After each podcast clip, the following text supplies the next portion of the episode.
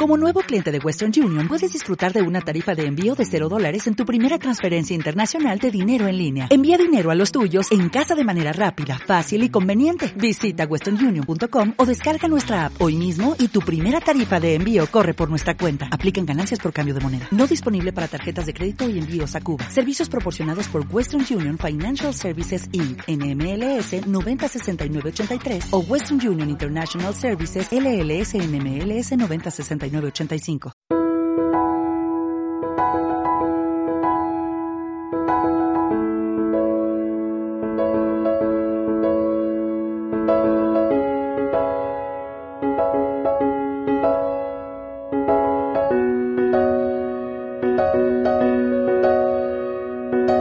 Hace apenas un par de semanas se pasaba por el canal José María Erauskin en un directo en el que se dijeron cosas muy interesantes sobre la deriva que viene tomando el Tribunal Supremo en sus últimas resoluciones relativas a cláusulas abusivas. Entre otras cosas, evidentemente el IRPH tenía que formar parte de los temas que tratamos y una de las cosas que mantuvimos era la necesidad de que el asunto no muriera con las últimas sentencias del Supremo y que volviera a plantearse una cuestión prejudicial ante el Tribunal de Justicia de la Unión Europea. Aunque estaba claro, como decía José María, que tal y como estaban las cosas, se tendría que concretar mucho esas preguntas que tendría que responder el TEJUE, eh, prácticamente para que la respuesta fuera un sí o un no y no hubiera mucho margen de maniobra después. Bueno, pues ya tenemos la primera cuestión eh, prejudicial planteada en la que sería la tercera remesa de cuestiones. Digo primera porque realmente me encantaría que más jueces se sumasen a plantear las dudas que estoy convencido eh, que deben tener tras pronunciarse el Tribunal Supremo. Así que espero que haya algunas más. Bueno, pues me he leído las más de 70 páginas que tiene el auto que ha dictado la magistrada del juzgado de primera instancia número 17 de Palma de Mallorca, en el que se plantea esta cuestión prejudicial y voy a hablaros de ella. Aunque antes te recuerdo la posibilidad que tienes de mantener una consulta por videoconferencia conmigo sobre tu hipoteca o tu tarjeta de crédito. Tan solo entra en el enlace de la descripción y selecciona día y hora.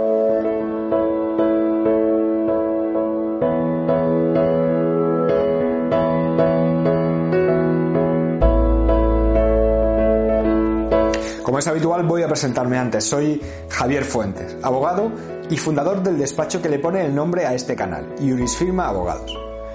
Bueno, pues como decía, tenemos nueva cuestión prejudicial planteada al TEJUE para que se vuelva a pronunciar sobre el IRPH y concretamente sobre la interpretación que se ha hecho por el Tribunal Supremo de las propias sentencias dictadas por el Tribunal de Justicia de la Unión Europea.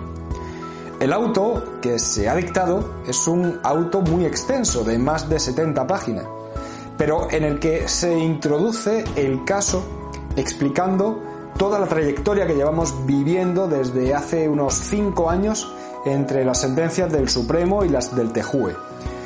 Después de hacer ese resumen cronológico de las distintas sentencias que hemos ido conociendo y de lo que dicen fundamentalmente cada una de ellas, la magistrada dedica un notable esfuerzo en hacer ver al TEJUE las peculiaridades de este índice, del IRPH, hablando del modo en que se suele incluir, la información que se facilita a los consumidores, la definición que, eh, por lo menos en el asunto en el que se dicta este auto, aparece, donde no se recoge la parte de la definición que señala que los valores que se usan para calcular el IRPH son la TAE, incluyendo así las comisiones, eh, diferenciales y gastos de todas las operaciones hipotecarias.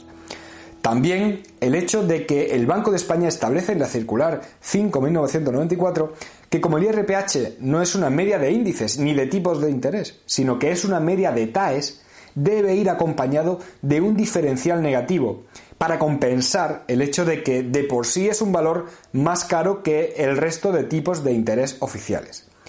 Además, también le señala al TEJUE que en esta escritura, como miles de escrituras en las que se incluye el IRPH, se remite en la definición a una circular del año 90, un BOE que no es el que contempla la última definición, que está en la circular 5-1994, donde además sí aparece la referencia a que el IRPH debe llevar ese diferencial negativo.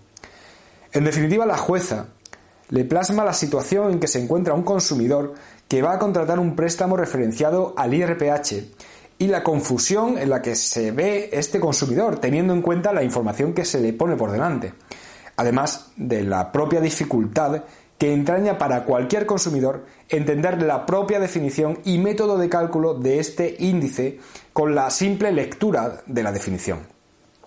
Después de esto, es decir, después de resumirle al TJUE todo lo que llevamos vivido con el IRPH y después de explicarle las peculiaridades de este índice y en definitiva que un consumidor medio, partiendo de la información que le dan, no podría estar informado de lo que le va a suponer este índice en su préstamo, la jueza se dedica a exponer todas las dudas que se le plantean teniendo en cuenta lo que ha dicho el TJUE en sus resoluciones sobre este índice y lo que viene diciendo el Tribunal Supremo en sus últimas sentencias.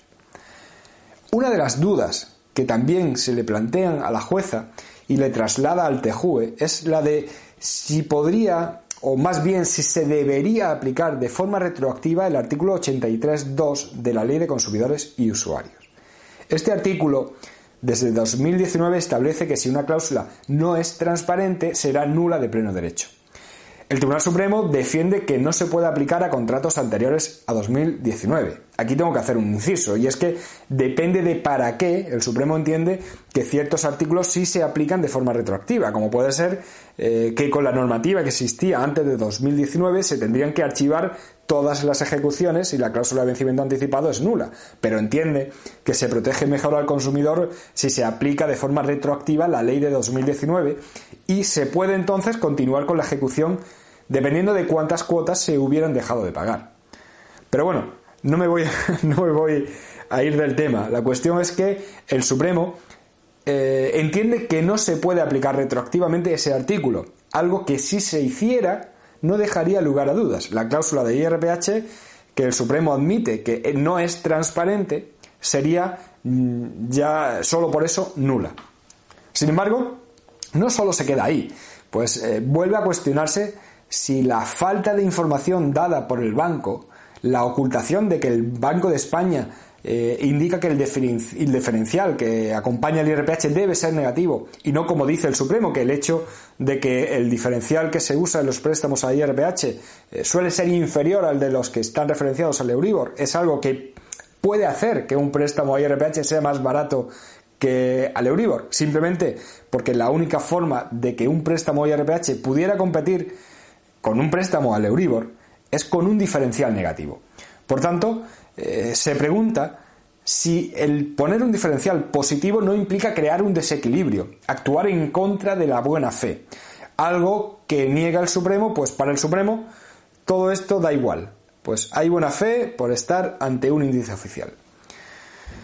Expuesto todo esto, la jueza le plantea un total de 15 preguntas.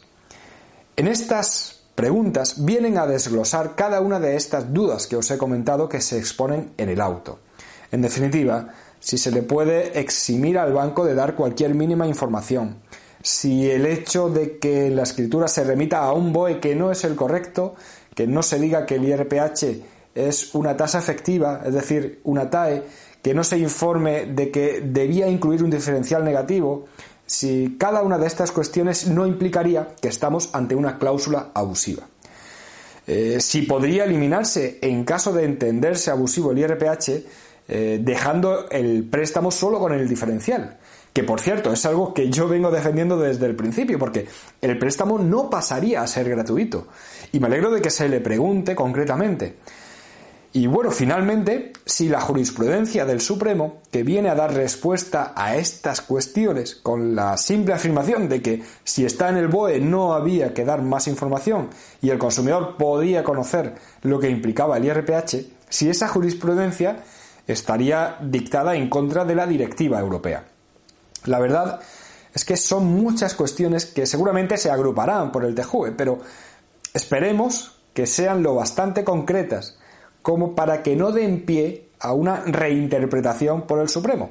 Algo que la propia jueza ha buscado eh, en esta consulta? Pues deja dicho que interesaría tener una respuesta clara y contundente. Además de que pide que se tramite por el procedimiento ordinario para que puedan intervenir tanto el abogado general como la Comisión Europea en el asunto.